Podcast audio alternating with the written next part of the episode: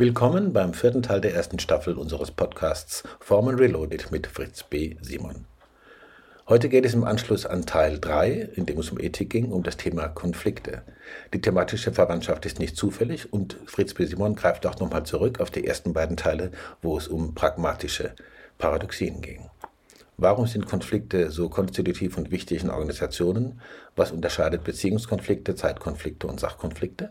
Und wie geht man damit um, wenn sie unter Umständen vermischt auftauchen? Viel Spaß im Gespräch im vierten Teil Formen Reloaded mit Fritz B. Simon. Ja, Fritz, willkommen zum vierten Gespräch unserer ersten Staffel, zum abschließenden diesmal. Ähm, wir haben gestartet mit Paradoxien und dann pragmatischen Paradoxien. Davon ausgehend äh, haben wir einen Blick auf Ethik und Moral geworfen. Und äh, in dem drin waren schon immer wieder auch, hat das Thema mitgeklungen Konflikte.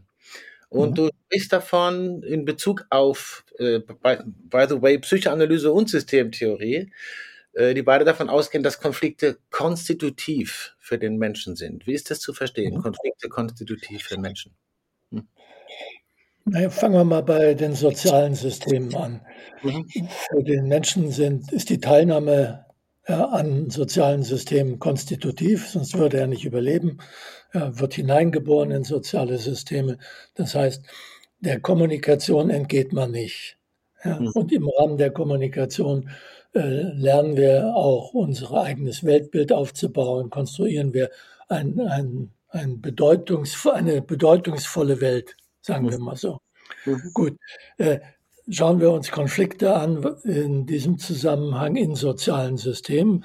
So kann man sagen, ein Konflikt ist ein spezifisches Kommunikationsmuster. Hm. Ein Muster, bei dem zwei Positionen sich gegenüberstehen, die sich gegenseitig negieren, verneinen. Mhm. Mhm. Und dann die Oszillation zwischen diesen beiden äh, Positionen stattfindet. Nehmen wir Nehmen wir an, wir haben ja jetzt schon öfter mit dieser Weggabelung gesprochen. Mhm. Zwei Leute stehen an einer Weggabelung. Der eine sagt, wir gehen nach links, der andere sagt, wir gehen nach rechts. Vielleicht keine Weggabelung, sondern ein Wahllokal, wo sie, wählen wir links, wählen wir rechts. Ja, äh, eine sagt, wir gehen nach links, und der andere sagt, nein, wir gehen nach rechts. Doch, wir gehen nach links, nein, wir gehen nach rechts. Ja, das heißt, solange die darüber streiten, ob nach links oder nach rechts, wobei unterstellt ist, dass sie das nur gemeinsam können, äh, ist ein Konflikt, besteht ein Konflikt. Das heißt, ein bestimmtes Kommunikationsmuster. Mhm. Brisanter wird das natürlich, wenn diese zwei sich nicht darüber streiten, ob sie den linken Waldweg oder den rechten nehmen, sondern der eine sagt, lass uns ins Kino gehen, der andere sagt, oder die andere sagt, lass uns ins Bett gehen. Ja, und dann wird der Konflikt natürlich etwas emotional aufgeheizter. Ja? Mhm. Aber beide Seiten negieren sich, weil wenn man miteinander schlafen will, ist das im Kino schlecht, ja, und so weiter. Und im Schlafzimmer kann man vielleicht Filme gucken, okay, aber wie auch immer, aber das ist ja nicht gemeint. Also zwei Positionen, die sich gegenseitig negieren, das ist ein Konflikt. Und der Konflikt wird beendet mit einer Entscheidung. Mhm. In dem Moment, wo entschieden ist, ist der Konflikt weg. Das heißt nicht immer, dass der Konflikt entschieden wird. Manchmal bleiben sie auch offen, frieren ein, ja, äh, und wird dann herausgeholt später wieder. Ja, sie hatte sich einen, Brillantring gewünscht und er hat ihr einen äh, Trittleiter für die Küche geschenkt und nach zehn Jahren wird das wieder herausgeholt holt nach dem Motto, du hast mir damals die Trittleiter geschenkt, obwohl ich was anderes wollte. So, das heißt, ob es richtig war, diese Trittleiter, die wirklich nötig war im Haushalt zu kaufen, bleibt unentschieden, aber der kocht dann weiter. Und das kann man hochrechnen auf die politische Ebene. Und mhm. dann gibt es eben Konflikte zwischen, was weiß ich, Katholiken und Protestanten in Nordirland, die dann mal beschwichtigt werden und nach einiger Zeit dann wieder aufbrechen und, und, und. Das heißt, das ist eine, ein Muster, ein Muster einer Kommunikation im sozialen System. Jetzt, du hast ja Psychoanalyse äh, ins Spiel geführt. Im psychischen System hast du es auch mit Sinnprozessen zu tun. Ja? Mhm. Und da hast du dasselbe Muster, nur eben, dass es Kommunikation mit sich selbst ist, wenn man so will. Ja, mhm. soll ich das tun oder soll ich was anderes tun? Ja, mhm. Soll ich es gleich tun oder erst später oder nicht doch oder ja. Und so kann man ja, im Extremfall ja, kann ein Konflikt so weit führen, dass ein Individuum vollkommen handlungsunfähig ist. Mhm. So wie eine soziale Einheit ja auch handlungsunfähig werden kann, wenn äh, ein Konflikt besteht. Sollen mhm. die Atomkraftwerke in Deutschland verlängert werden, die Laufzeit, oder nicht? Mhm. Das war ein Konflikt in der Bundesregierung. Mhm. Und äh, die Öffentlichkeit äh, war beschäftigt damit, zuzuschauen, wie keine Entscheidung getroffen wurde, bis dann Olaf Scholz gesagt hat, ich treffe ein Machtwort oder ich spreche ein Machtwort ja, und entscheide. Mhm. Das ist nebenbei gesagt die Funktion von Hierarchie in Organisationen, ja. Entscheidungen im Konfliktfall herbeizuführen oder zu ermöglichen. Auf individueller Ebene gibt es das auch. Man hat mhm. zwei Optionen, soll ich dies tun oder jenes, zwei Wünsche, ja, die sich gegenseitig ausschließen können, gibt keinen Kompromiss. Wenn dann aber irgendwas Drittes ins Spiel geführt wird, ein Kriterium, was noch wichtiger ist, ein höherer Wert, ja, dann wird halt entschieden nach diesem äh, höheren Wert. Damit sind wir dann aber wieder eigentlich beim Anfang bei den Paradoxien, weil mhm. Einführung von Hierarchie ist eine Möglichkeit, mit Paradoxien umzugehen. Mhm. Ähm, also diese Frage, also diese Frage der, der Konstitutivität, ja, jetzt habe ja. ich gleich ein kleines Echo gehabt, macht aber nichts, ähm, äh, von Konflikten äh, für auch Kreativität. Es wird ja immer wieder auch äh, negativ über Konflikte geredet. Ähm, ich habe den Eindruck, äh, abgesehen von ihrer Unvermeidbarkeit oder dem, dass sie konstitutiv sind, könnte man auch mal versuchen, insbesondere im organisationalen Kontext, aber vielleicht auch im individuellen, ein Plädoyer für Konflikte zu halten. Was ist gut, wenn man äh, Konflikte kann? Also in Organisationen sind Konflikte nicht nur konstitutiv, sondern sie sind auch notwendig. Mhm. Ja, weil kommt natürlich auf den Konflikt an. Wenn es ein Beziehungskonflikt ist, dann ist es fatal. Aber Sachkonflikte, ja, mhm. Sachkonflikte sind notwendig, um intelligente Entscheidungen zu treffen. Mhm. Wir haben in irgendeiner der vorigen Sitzungen darüber gesprochen, dass Entscheidungen ja immer auch beinhalten, dass man sich für eine Zukunft entscheidet. Mhm. Und ein Einzelner äh, hat nur eine begrenzte Perspektive, sowohl was die Beurteilung der Gegenwart angeht, auch, auch, als auch was die Zukunft angeht, ja, wie, die, wie womöglich aussehen könnte. Und mhm. wenn ich jetzt ganz vielen Kriterien gerecht werden will, ja, mhm. dann ist das Schlaueste, was ich haben kann, dass ich einen Konflikt, dass ich diesen Konflikt in die Kommunikation bringe. Mhm. Ja, und möglichst viele Perspektiven habe, um dann womöglich eine höhere Ebene zu finden, die dann sagt, okay, unter all diesen Perspektiven, die abgewogen werden und miteinander ins Verhältnis gesetzt werden, ist diese oder jene Entscheidung noch mit einer gewissen Wahrscheinlichkeit die rationalste. Also äh, Sachentscheidungen zu vermeiden, ist Idiotie. Sachkonflikte zu vermeiden, ist mhm. Idiotie. Mhm. Sachkonflikte zu vermeiden. Mhm. Äh, wenn soziale, wenn Beziehungskonflikte sind nach dem Motto, wer ist der Schönste im ganzen Land, dann ist das meist sehr destruktiv, weil dann geht es eben nicht mehr um die Inhalte und um inhaltliche Entscheidungen. Und häufig werden ja leider sachliche Konflikte benutzt, um Beziehungskonflikte auszutragen, nach dem Motto, beim letzten Mal hast du gewonnen, diesmal muss ich gewinnen, auch wenn es sachlich Blödsinn ist. Ja, also deswegen muss man sich darüber klar sein, dass es drei Ebenen von Konflikten gibt. Sachkonflikte, Beziehungskonflikte, sprich Konflikte in der Sozialdimension und noch Zeitkonflikte, weil man kann sich ja durchaus einig sein darüber, dass eine Maßnahme getroffen werden soll, aber mhm. nicht einig über den Zeitpunkt. Und da mhm. kann man sich wieder genauso darüber streiten, mhm. sprich zwei Positionen haben, die sich gegenseitig negieren. Und mhm. das in die Kommunikation zu bringen, ist allemal sinnvoller, als es nicht in die Kommunikation zu bringen.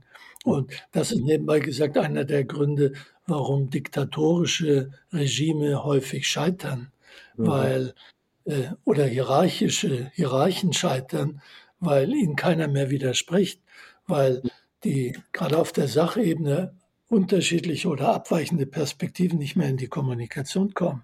Ein Rat, den ich Führungskräften und je höher sie sind, umso mehr gebe, lautet, organisiert euch den Widerspruch, weil spontan kriegt ihr ihn nicht, weil Hierarchie dient dazu, Kommunikation abzukürzen, schnell, schnelle Entscheidungen herbeizuführen.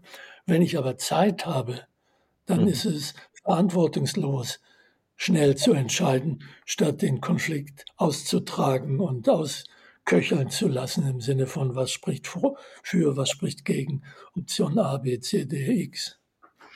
Wer weiß, ob wir das Glück haben, dass äh, das, was du gerade ausgeführt hast, an verschiedenen Stellen, wo wir auch keine Namen nennen müssten, äh, gehört wird, um vielleicht doch noch was zu lernen über Entscheidungen. Ja. Ganz kurzer Satz noch Psychoanalyse, Systemtheorie. Äh, das ist ja etwas, was oft auch gegeneinander in Stellung gebracht wird. Das hältst du wahrscheinlich auch für nur bedingt nützlich, das gegeneinander in Stellung zu bringen. Man muss gucken, was man. Ja, ja ist, ich habe natürlich auch mehrere Identitäten, wie die meisten Leute. Und äh, äh, im Zweifel bin ich wahrscheinlich in den letzten äh, 30 Jahren mehr Systemtheoretiker als Psychoanalytiker. Aber die Psychoanalyse ist ein ganz tolles Verfahren, um äh, Zugang zu psychischen Prozessen anderer Leute zu bekommen. Mhm. Ja, normalerweise besteht ja die Freiheit des Individuums darin, dass keiner weiß, was man so denkt, für schmutzige Gedanken und äh, ja, oder auch für blöde Gedanken, solange man es nicht in die Kommunikation bringt. Ja. Aber so, deswegen macht es Psycho Psychologie so eine windige Wissenschaft. Man hat einen Gegenstandsbereich, den man eigentlich nicht interpersonell beobachten kann. Man mhm. kann nur Teilnahme an Kommunikation beobachten, indem jemand Tests ausfüllt oder mhm. Experimente äh, mhm. mitmacht. Aber in der Psychoanalyse legt sich jemand hin und erzählt frei assoziativ, was äh, ihm in den Sinn kommt. Weil, wenn es gut gemacht ist, natürlich nur. Und insofern hat man eine Idee, wie Assoziationsketten mhm. äh, aufgebaut sind, welcher Logik sie folgt, welche Logik implizit ist. Also, das ist ein Zugang, den man eigentlich nur in der Psychoanalyse hat. Mhm. Oder am besten aus meiner Sicht in der Psychoanalyse, will hier keine absoluten äh, Statements abgeben. Das Problem der Psychoanalyse ist, ist halt, dass es keine Therapieform ist. Ja, wenn man was ändern will, das ist eine Explorationsmethode, das ist eine wunderbare Wissenschaftsmethode. Und schwierig wird es als äh, Therapieverfahren, weil die Erklärungen, die die Psychoanalyse konstruiert, halt hochproblematisch sind. Ja. Äh, wo die Psychoanalyse Beschreibungen von Prozessen liefert, von psychischen Prozessen liefert, mhm. ist sie 100% kompatibel mit Systemtheorie. Okay. Mhm. Ja, wo sie Erklärungen für das, für diese Phänomenologie liefert, mhm. da wird sie ziemlich windig. Mhm. Da wird sie ziemlich wenig. Wie aber andere Therapiemethoden auch. Die verhaltenstherapeutischen Erklärungen sind auch ziemlich windig. Ja? Und die anderen Methoden, ja, wenn man sie im Einzelnen durchschaut, äh, sind auch durchaus fragwürdig oder zumindest müssen, müssen sie sehr genau befragt werden. Also, aber wenn es um, um die Beschreibung psychischer Phänomene geht, da ist die Psychoanalyse, da bin ich ein großer Anhänger der Psychoanalyse und all das, was so beschrieben wird. Aber nimm ein Beispiel, Abwehrmechanismen. Das ist ein Begriff, der zentral ist. Mhm. Äh, die Beschreibung dieser Mechanismen ist wunderbar, aber sie Abwehr zu nennen, das ist schon mal wieder fragwürdig. Ja? Man könnte sie genauso gut auch Anpassungsmechanismen mhm. nennen, ja? je nachdem, welche äh, Funktion ich ihnen zuschreibe. Und Abwehr klingt so, also entweder militärisch, das was geschützt werden muss, Natürlich wird immer irgendwas geschützt, ja, aber es äh, kriegt dann häufig auch noch so einen Aspekt, äh, dass man das hinterfragen muss und so weiter. Äh, bei Anpassungsmechanismen womöglich auch. Womöglich gäbe es andere Methoden der Anpassung, die äh, funktioneller wären und, und, und. Aber also diese Bewertung, die würde ich dann gerne rausnehmen aus diesen Erklärungen. Und Beschreibungen sind viel neutraler in dem Zusammenhang. Ja, das, da ist schon Stoff genug für die nächste Staffel, auf die ich mich schon freue. Äh, besonders vielleicht auch, was der Vorteil von Vokabularen ist, die die Systemtheorie verwendet, um genau solche Sachen zu vermeiden, wie du besprochen hast, Kopplung, Autopoiese und so weiter. Aber das äh, muss ich jetzt meine Neugier verschieben. Äh, wir treffen uns wieder und äh, machen eine zweite Staffel. Ich danke dir sehr für deine Zeit und für die wirklich spannenden Einsichten Gern, ja, in dein Denken und das Denken der Systemtheorie in der Psychoanalyse. Bis zum nächsten Mal.